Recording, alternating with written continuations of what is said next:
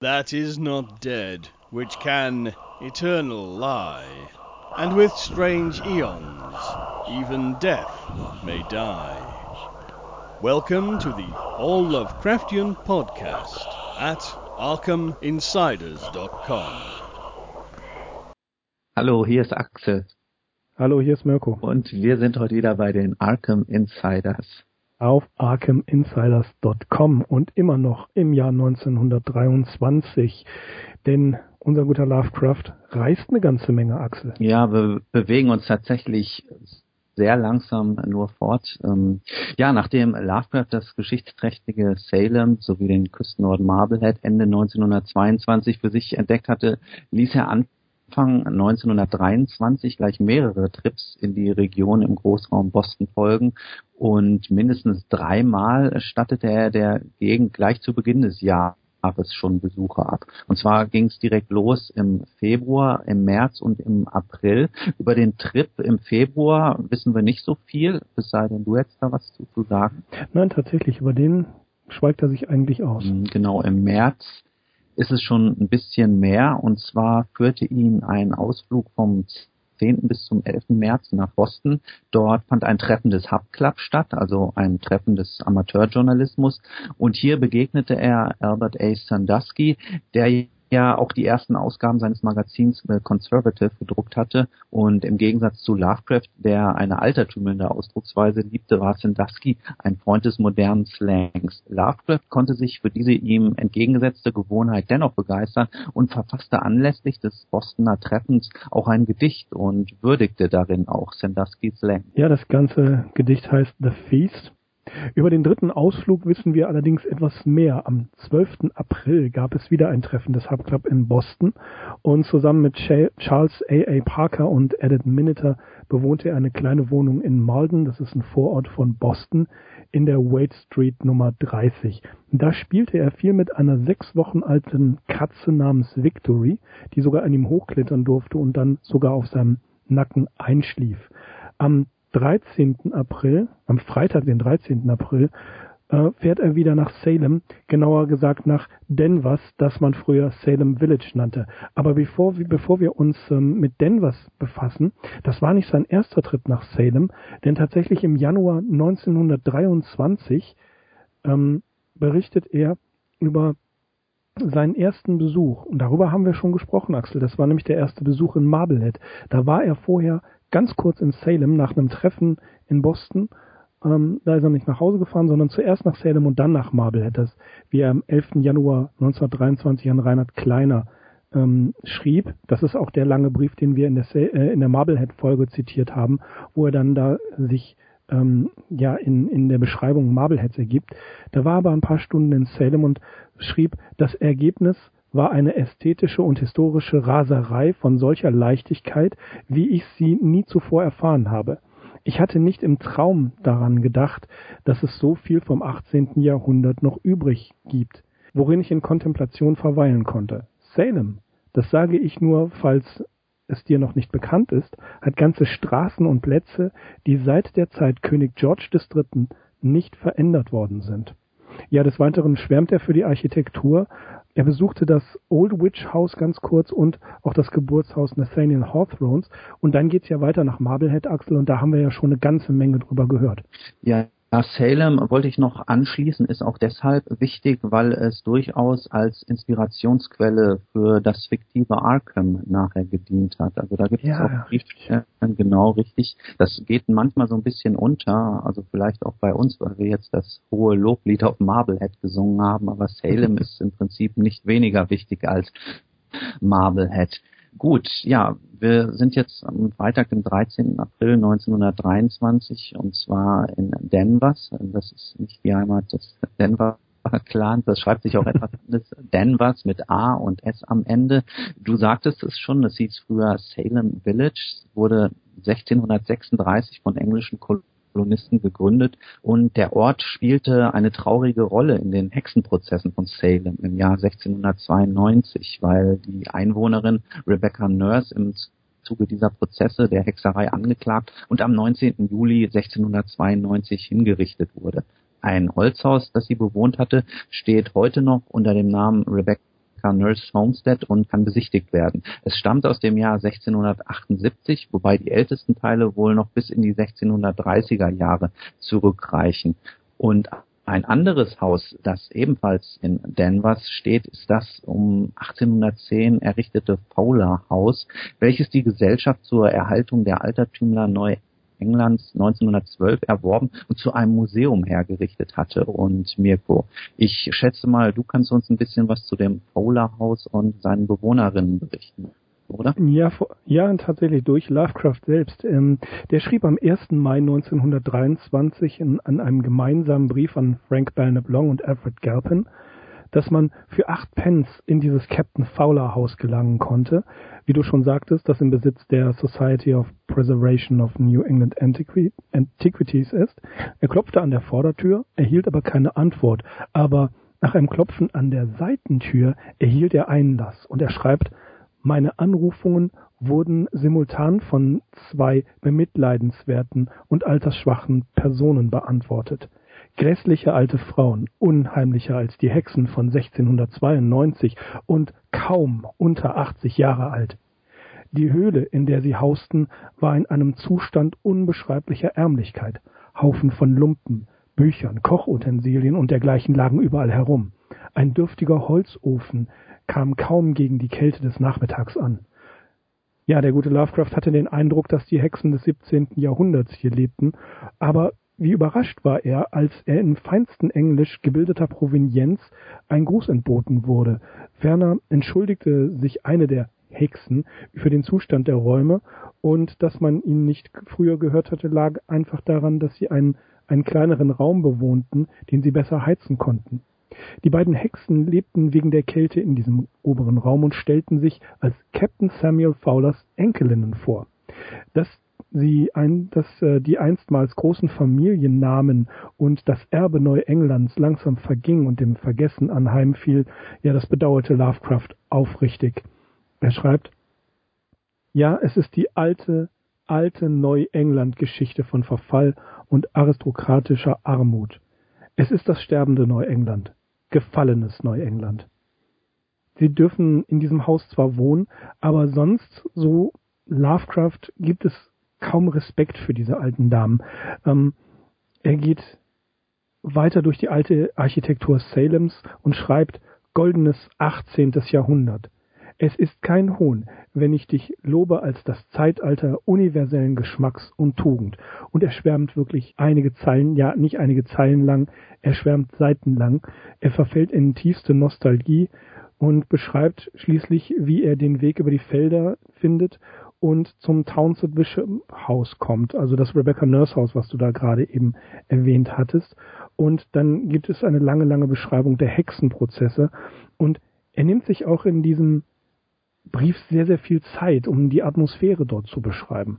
Ja, das ähm, Townsend, Townsend Haus, das Rebecca Nurse Haus, da hat er auch Einlass begehrt und er schreibt, mein Klopfen an der Tür wurde von der Frau des Hausmeisters wahrgenommen, einer fantasielosen Frau ohne jede Wertschätzung für die dunkle Geschichte dieses alten Hauses. Diese Familie lebt in einem Anbau, der weniger als 100 Jahre jünger ist als das Hauptgebäude. Ich war der erste Besucher der 1923er Saison und habe voller Stolz meinen Namen auf die erste leere Seite des Gästebuchs geschrieben. Und auch hier ist er sehr ausführlich, was die äh, Beschreibungen des Hauses, das nimmt fast zwei Seiten an und immer wieder verfällt er in Nostalgie. Salem hat ihm wirklich sehr, sehr gefallen. Ja, also ich finde das auch ist wirklich mit einer der interessantesten Episoden, die wir bisher kennengelernt haben. Das ganze Klima da muss ja wirklich von dieser teilweise schrecklichen Vergangenheit durchdrungen gewesen sein. Er äußert sich ja dann auch dahingehend und gerade dieser Vergleich mit den zwei Bewohnerinnen des Foley-Hauses äh, als Hexen, ja, der spricht eigentlich für sich. Vielleicht ein ganz kurzer historischer Exkurs zu den Hexenprozessen von Salem, wobei ich mich, äh, denke ich mal, kürzer fassen werde als Lovecraft. Die Tragödie nahm ihren Anfang im Winter 1691, 92 im Haus des Pastors von Salem, Samuel Paris. Dort lebten drei Kinder, Paris Tochter Elizabeth, seine elfjährige Nichte Abigail Williams sowie deren zwölfjährige Freundin Anne Putnam. Und im Dienste des Pastors war eine Eingeborene aus Barbados namens Tituba, die er von einer Reise dort mitgebracht hatte. Und diese Eingeborene, eingeweiht in die schrecklichen Geheimnisse des Voodoo-Kults, erzählte den Kindern brühwarm Geschichten von Hexen, Dämonen und Teufeln, was diese sowohl tief beeindruckte als auch verständlicherweise verstörte. Das gespenstische Garn muss die Kleinen so aufgeregt haben, dass sie sich nach einigen Tagen geschüttelt von Anfällen akuter Hysterie mit Schaum vor dem Mund zu Boden warfen und kryptisch vor sich hin murmelten. Medizinisch oder psychologisch konnte man sich das damals allerdings nicht anders als durch Hexerei erklären, worauf die Todesstrafe stand. Die Kinder begannen nun völlig wahllos gegen Männer und Frauen auszusagen und sie der Hexerei zu beschuldigen. Es wäre wohl bei fünf Hinrichtungen der bedauernswerten Opfer geblieben, hätte sich nicht der puritanische Chefideologe Cotton Mather in die Sache eingeschaltet. Mit religiös verbrämter Hasspropaganda stachtelte er die Bevölkerung gegen die vermeintlichen Hexen und Hexer auf und ich zitiere aus einem Aufsatz von Peter Lust, dort schreibt er, die Kinder genossen ihre Macht. Die Gefängnisse von Salem, Boston, Cambridge und Ipswich füllten sich. Mehr als 300 Personen wurden verhaftet und die Todesziffer hätte die Opferliste von 19 weit überschritten, wenn nicht der Gouverneur von Massachusetts verboten hätte, weitere Angeklagten zu verurteilen. Übrigens hieß einer dieser Hexenrichter aus Salems Jonathan Corvin und ja, dieser Name ist unschwer als Namensgeber für den Nekromanten Joseph Curven aus der Fall Charles Dexter Ward äh, zu identifizieren. Also ich finde das, wie gesagt, eine enorm spannende Reise, die er da im Frühjahr in diese Gegend von Danvers bzw. Salem Village, Salem unternommen hat.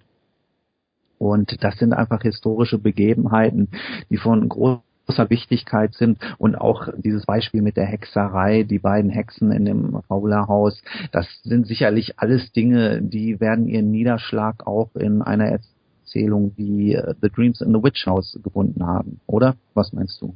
Ja, mit Sicherheit. Ähm, da ist eine, eine ganze Menge, was er, was er mitgenommen hat.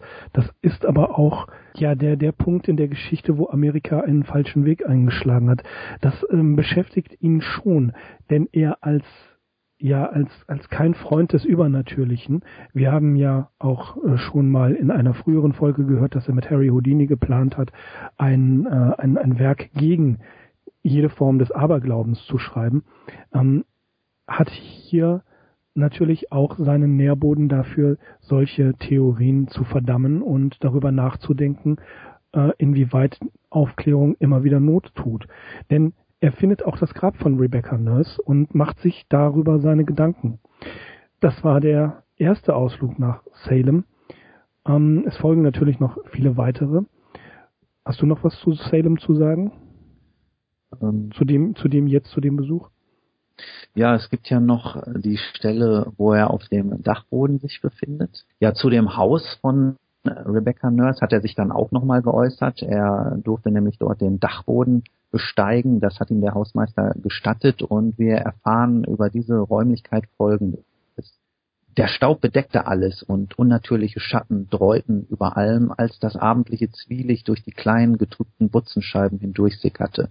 Ich sah etwas von dem wurmstichigen Firstweiten hängen, etwas, das im Gleichklang mit der abendlichen Brise draußen zu schwingen schien, obwohl diese Brise keinen Zugang zu dem verlassenen und leichenhaften Ort hatte. Schatten, Schatten, Schatten.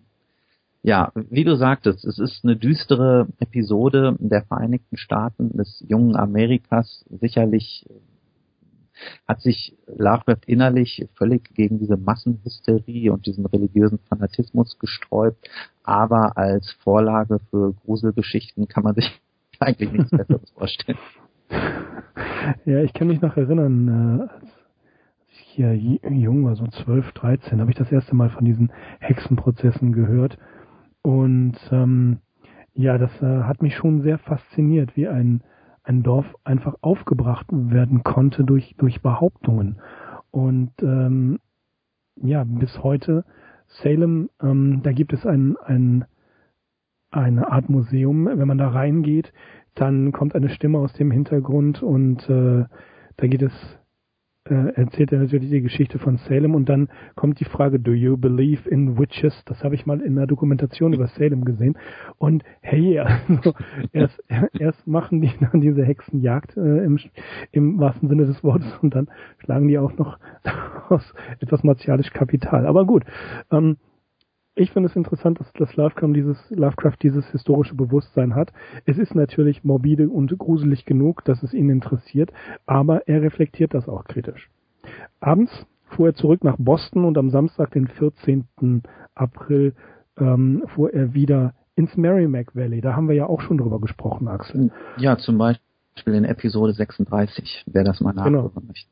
Ja, er trifft dort seinen Amateurfreund, den 15-jährigen Edgar J. Davis, und die beiden sahen sich natürlich zwei Friedhöfe an und fuhren dann am Sonntag, den 15. April, nach Newburyport.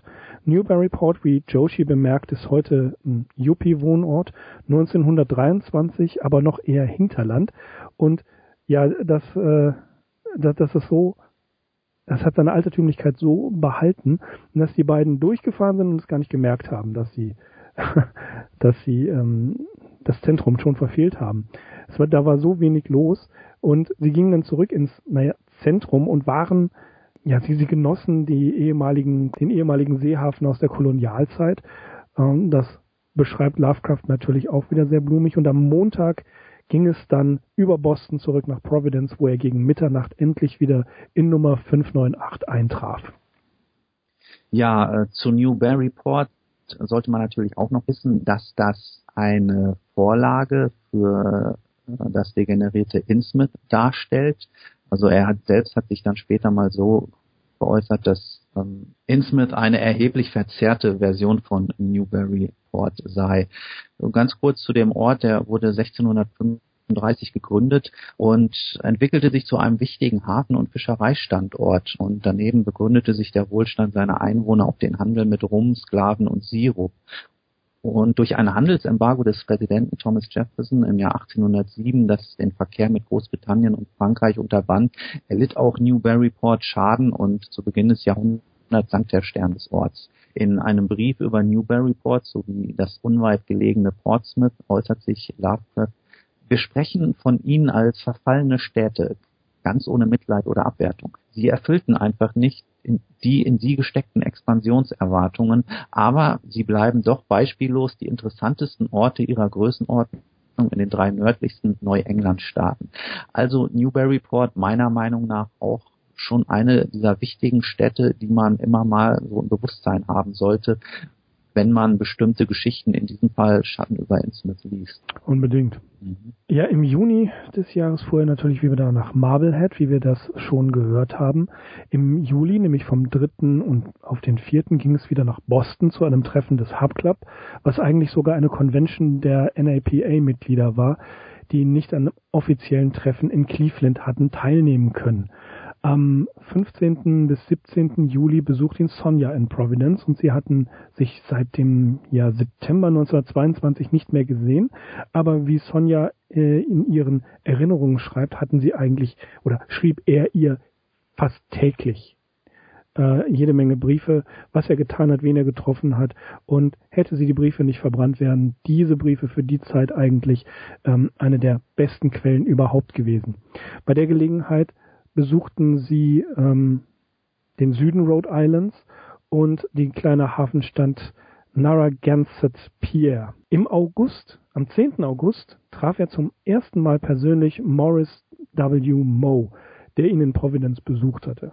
Und nach der üblichen Stadtführung durch Lovecraft, wir wissen, er war der beste Stadtführer in Providence, den es gab, ging es per Bus nach Boston, wo sie wieder Cole und Sandusky trafen und später auch Moes Frau und die beiden Kinder, Robert elf Jahre und Donald neun Jahre. Und dann fuhr man zusammen nach Marblehead, wo Lovecraft natürlich auch den Fremdenführer gab und er tat es mit Herzblut, Freude und wie Cole später berichtete, ich erinnere mich noch sehr lebhaft an jenen Samstagnachmittag, als Lovecraft, Morris Moe, Albert Sandusky und ich nach Old Marblehead fuhren und dort viele Häuser aus der Kolonialzeit und andere Orte besuchten, bei denen sich Howard sehr gut auskannte. Er bestand intensiv darauf, dass unser Freund aus dem Westen auf keinen Fall die Relikte alter Zeit oder einen bestimmten Ausblick von einem Aussichtspunkt oder den Hafen verpassen dürfe. Darum führte er uns gnadenlos durch den Ort, angetrieben von ungebremsten Enthusiasmus, bis unsere Körper rebellierten, und trotz seines Protests schleppten wir uns zum Zug. Ja, so viel zum kränklichen Einsiedler möchte man mit Joshi da bemerken. Da ist also nichts von von äh, kränklich und schwach und dergleichen, der muss die, die seine Entourage da durch, durch Marblehead getrieben haben, damit sie auch wirklich in der kurzen Zeit, in der sie da waren, alles, aber auch wirklich jeden Ort, den er mochte und den er kannte, und er hatte sich natürlich hervorragend informiert, äh, sehen und genießen konnten. Das muss eine Ochsentour gewesen sein. Ja, und das macht gerade diesen Ausflug auch äh, so besonders, finde ich, weil er sie wirklich da in Grund und Boden äh, geschleppt hat. ja, äh, mit, mit der Sightseeing-Tour. Ja, es ist interessant. Ähm, auch dieses Zitat von Joshi, das du erwähnt hast, der führt ja dann noch weiter aus, dass Lovecraft jemand war, der hauptsächlich äh, von nervlicher Energie oder Impuls angetrieben wurde und er, der sonst eigentlich kein Interesse an sportlicher Bewegung hatte, legte die höchste Ausdauer an den Tag, sobald es ja darum ging, sich stundenlang Sehenswürdigkeiten und Altertümer anzuschauen und zu erwandern. Und was mir bei dieser Episode auch immer noch auffällt, ist, dass Morris W. Moe sich nämlich mal so geäußert hat, dass er eigentlich gar nicht so viel mit alten Dingen anfangen kann. Und trotzdem haben er und Lovecraft ja doch über einige Jahre eine recht intensive Freundschaft geführt, die sich dann ja in New York auch noch so ein bisschen intensivieren wollten. Aber insgesamt waren die beiden, glaube ich, schon sehr entgegengesetzt, oder? Ja, waren sie. Also ähm, Mo konnte gar nichts mit den alten Sachen anfangen und sie haben es immer wieder diskutiert. Ähm, er wollte, deswegen sagt er, der Mann aus dem Westen, der muss das hier sehen. Das ist, äh, der Westen ist ja sehr jung und hier ist das alles sehr alt. Mo hatte kein Interesse daran und er hat, naja, also Lovecraft hat sich sehr bemüht. Er hat ihn durch Marblehead geschleift und natürlich auch durch Providence. Äh, alles, was Altes hat er ihm gezeigt. Und der arme Mo, das muss ein harter Tag für ihn gewesen sein, denn er hat Providence und Marblehead von Lovecraft kennengelernt. Also keine einfache Sache für die beiden, für ihn. ja. Am 14. August, also nur ein paar Tage später, fährt er dann alleine nach Portsmouth in New Hampshire, einem anderen Hafen aus der Kolonialzeit, der zwar florierte, also es war ein sehr lebhafter, sehr ähm, reicher Ort, aber er hat es trotzdem geschafft, das ja sein, sein altes, antikes Stadtbild zu behalten. Und Lovecraft mochte es sehr, denn die alten Gebäude wurden größtenteils noch in der ursprünglichen Funktion genutzt, wie sie damals ähm, aufgebaut waren. Und zu Portsmouth schreibt er am 19. August 1923 an, natürlich Morris W. Moe, Dienstag habe ich dann den geplanten Ausflug nach Portsmouth gemacht und was für eine Vergangenheit habe ich vorgefunden. Ich müsste lügen wenn es Salem nicht von der Karte hauen würde und es bringt sogar Marblehead ernsthaft in Gefahr, seinen Rang als Nummer eins zu verlieren. Es ist ein Traum, eine Vision, eine Lebenserfahrung. Mann, oh Mann, warum hat mich nicht, warum hat mich nicht jemand erschossen? Genau an dem Punkt, als ich so glücklich war, in dieser Atmosphäre georgianischer Tage. Ich kann es nicht anders als lyrisch beschreiben. Aber ich habe eine Broschüre beigelegt, die du behalten magst, die dir zeigt, welchen Weg ich brav verfolgt habe. Was für eine Stadt. Aussichten endloser alter Dächer, Kirchtürme und Kamine ohne jede störende moderne Architektur. Labyrinthe stiller Straßen und Häuserzeilen mit Hauseingängen aus der Kolonialzeit. Ja, hier kann er auch ähm, seine Begeisterung kaum halten. Und auch Frank Belknap Long darf daran teilhaben, denn er berichtet am 21. September 1923 ebenfalls sehr ausführlich an, äh, äh, über Portsmouth. Also auch hier, äh, er sagt, es könnte Marblehead vom Thron stoßen. Also Portsmouth muss ihm sehr gefallen haben. Ja, er hatte ja auch ein Talent, sich eigentlich in solchen Beschreibungen auch immer wieder aufs Neue zu übertreffen und da jedes Mal wieder aufs Neue einen draufzusetzen. Und ich glaube, Portsmouth ist auch so ein Beispiel. Im Übrigen, ähm, um da so ein bisschen die Orientierung zu behalten, Portsmouth ist schon New Hampshire, also wir haben da schon die Grenze mhm. eines weiteren Bundesstaats überschritten und es liegt doch noch ein ganzes Stück weit nördlich von Marble, wenn man sich das mal auf der Karte anschaut. Er ist rumgekommen. Ja, genau. Ja. Es gibt Ende September einen weiteren Trip mit Morton, an dem, äh, über dem er auch mit äh, Long spricht, ebenfalls im Brief vom 21. September. Sie fahren nach äh, Chipatchet, wo sie die Atmosphäre eines alten Neuengland-Dorfs genießen wollten. Und das war übrigens eine Tour, die sie hauptsächlich zu Fuß unternahmen. Also sie wanderten den Putman Pike entlang, drei Meilen nach außerhalb von äh, Chipatchet und genossen ihr Mittagessen in der Nähe des Darfree Hill und machten sich auf den Weg nach Pescoag. Dort streiften sie auch umher und hatten ihre Freude an einem Amerika, wie es Hawthorne und Poe noch gekannt haben. Es gab auch Eiscreme, ja, und um 4.45 Uhr nachmittags ging es mit dem Zug zurück nach Providence. Und ja, diese, diese Wanderung, Axel, das ist eine ganz berühmte, denn sie haben da den sagenumwogenen Dark Swamp gesucht, der so mit Bäumen, also einen dunklen Sumpf oder schwarzen Sumpf, der so mit Bäumen zugewachsen sein soll, dass kein Tageslicht auf den Boden äh, fallen sollte. Hm, ich muss dann immer an die Erzählung von Clark Ashton Smith denken. Genuis Locky, Teichlandschaft mit Erlen und Weiden. Mhm. Weil es da auch um so ein ganz düsteres Sumpfstück geht. Aber sie haben es ja, ja nie gefunden. Ich überlege gerade, wo habe ich das letztens noch gelesen. Also diesen Swamp scheint es tatsächlich gegeben zu haben, aber er wurde zum Teil verschüttet, weil dort irgendeine Straße oder eine Brücke gebaut wurde. Ich glaube, dass ich das irgendwo sogar bei David Buxart gelesen habe, aber ich weiß nicht, mhm. ob das in dem Buch ist oder auf irgendeiner Website habe ich es, glaube ich, gelesen. Ja, aber das muss man sich auch vorstellen, was wir gerade eben gesagt haben. Der kränkliche Einsiedler, die, also die gehen Meilen ja. Meilen durch die Gegend und, und suchen den Dark Swamp, ähm, gucken sich irgendwelche englischen, äh, altenglischen Dörfer, altneuenglischen, da komme ich immer mit durcheinander, mhm. die altneuenglischen Dörfer, die gucken sie sich an. Und das, das war ebenfalls eine Mordstour, um, haben sich noch ein bisschen den Hafen angeguckt und dann um 22 Uhr, also sie haben sich den Hafen in Providence angeguckt, sollte ich dabei sagen. Und 22.30 Uhr kam dann Lovecraft nach Hause, aber dieser Trip forderte seinen Tribut. Er hat, wie er schreibt, 21 Stunden am Stück geschlafen. Hammer. Hammer, ja genau. ich, aber, ja? Ja, ich, ich denke da auch an den, äh, was Paul W. Cook äh, berichtet, eine der berühmtesten Erinnerungen, ähm, wie er Lovecraft wieder aufpeppelt, nachdem er diesen Monster-Trip nach Quebec gemacht hat. Ja, stimmt. Ja, das war natürlich auch so eine Sache. Ja, wobei Quebec war noch mehr, dass er da wirklich auch die Reise bis zum letzten ausnutzen musste, weil er dafür bezahlt hatte.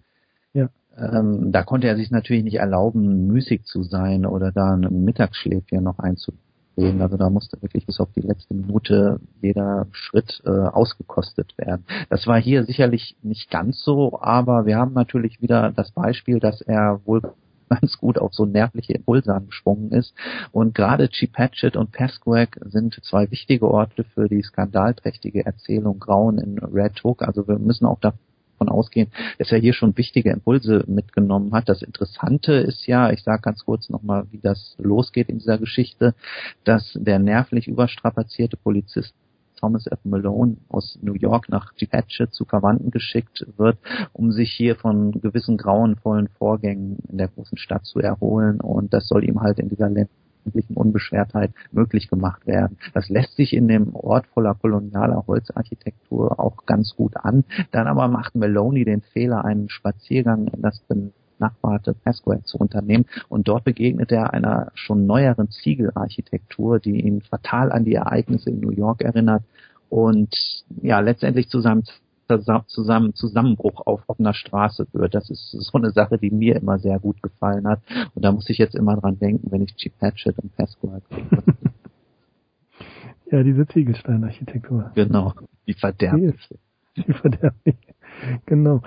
Ja, ich, ja, eine Sache noch, die mhm. so ein bisschen äh, auch schon wieder vom Thema eigentlich wegführt, aber interessant mal zu bemerken, wenn man sich Bilder von der Zeit anguckt, dann ist Lovecraft so ein bisschen beleibt, korpulent und er hat sich da auch nachher drüber geärgert, weil da, ähm, Morris W. Moe hat sich wohl auch in der Zeit so ein bisschen darüber geäußert hat. Das sollte sich ja dann nachher auch erledigen, als er in New York ist. Also ne, wir hören, er hat sich nicht nur sehr viel bewegt, er war nicht nur sehr viel unterwegs, sondern ja, er stand auch ganz gut im Futter auf Deutsch gesagt. Ja, das, ähm, also auch, auch das ist so eine Sache, die man, die man eigentlich nicht glaubt. Äh, er ist zur Leibesfülle neigend, obwohl er am, sich am liebsten etwas dünn gesehen hat. Ähm, auch hier ein Widerspruch der, der Legenden und Mythen, die man über Lovecraft verbreitet hat. Äh, ja, er war etwa von meiner Statur zu dieser Zeit. Oh, also habe ich noch Hoffnung. also habe ich da durchaus noch Hoffnung. Ja, das war wieder ein Ausflug im Jahr 1923, jede Menge Ausflüge, wie wir gehört haben. Er war in dem, vom Anfang bis Mitte des Jahres viel unterwegs, eigentlich kaum zu Hause. Und das widerspricht ja natürlich dem, wie wir es ja gerade gesagt haben, dem, dem kränklichen Einsiedler. Lovecraft war ein, ja, ein, ein Wandervogel, möchte man es nicht nennen, aber er war ein, ein Tourist, ein Rumreisender und das war eine, eine Zeit, die ihm sehr gefallen hat. Er hat es genossen, die nähere Umgebung, vor allen Dingen das alte neue England erkunden zu können. Und wenn er es Freunden zeigen konnte und mit seinem ja, Wissen herausrücken konnte, man möchte es nicht prahlen nennen, denn es war ihm wirklich sehr wichtig, äh, dann war er glücklich. Ja, finde ich auch. Und ich finde das wichtig, dass man diesen Trips auch gebührenden Raum einräumt, weil es widerspricht eben nicht nur zum einen dieser Legende vom ewigen Einsiedler, sondern man lernt auch einfach woher er seine Inspirationen bezog für seine Geschichten, also dass die halt nicht aus dem Nichts heraus entstanden, indem er den ganzen Tag einfach nur zu Hause herumgesessen und geschrieben hat. Wir haben jetzt mehrere Orte hier kennengelernt und in dem Zusammenhang wurde bereits auf mehrere Geschichten verwiesen. Heute ja zum Beispiel wieder auf The Case of Charles Dexter Ward, Träume im Hexenhaus, Marblehead sowieso in Verbindung mit The Festival, Salem als Vorlage für Arkham. Also äh, diese ganzen wichtigen Orte, Charaktere und Begebenheiten aus seinen Geschichten, die sind untrennbar mit diesen Trips verbunden. Genau. Das macht ihn ja zum Regionalschriftsteller. Mhm. Ja, und der Regionalschriftsteller, der die diese in diesen Realität aufbaut, die er selber erfahren hat, in die er dann das Grauen hineinfahren lässt. Und das macht diese Geschichten so eindringlich. Okay, das war's für heute von den Arkham Insiders. Vielen Dank fürs Reinhören. Und wir nähern uns einem Thema, dem wir auch eine eigene äh, oder vielleicht sogar zwei Sendungen widmen werden, nämlich den Weird Tales. Ja, das wird einige Vorbereitung erfordern. Ich ich denke und hoffe, dass sich unsere Hörer und Hörerinnen schon genauso freuen darauf, auf dieses Thema wie wir, weil We Are Tales, das ist natürlich dieses Kampfblatt des Absonderlichen, das untrennbar mit Lovecrafts Namen in Verbindung gebracht wird und das ihm letztendlich ja den Ruhm gesichert hat, weil hätte es das nicht gegeben, wer weiß, wo er weiterhin publiziert hätte, welche Öffentlichkeit seine Erzählung zu lesen bekommen hätte ja, wenn eben nicht dieses Magazin gewesen wäre und ihm zu einem späten Ruhm verholfen hat. Okay, ich sag auf Wiedersehen, auf Wiederhören und bedanke mich nochmals, dass ihr zugehört habt. Ich bin Mirko. Ich bin Axel. Wir sind die Arkham Insiders. Auf arkhaminsiders.com. Macht's gut. Ciao. That is not dead, which can eternal lie, and with strange eons, even death may die.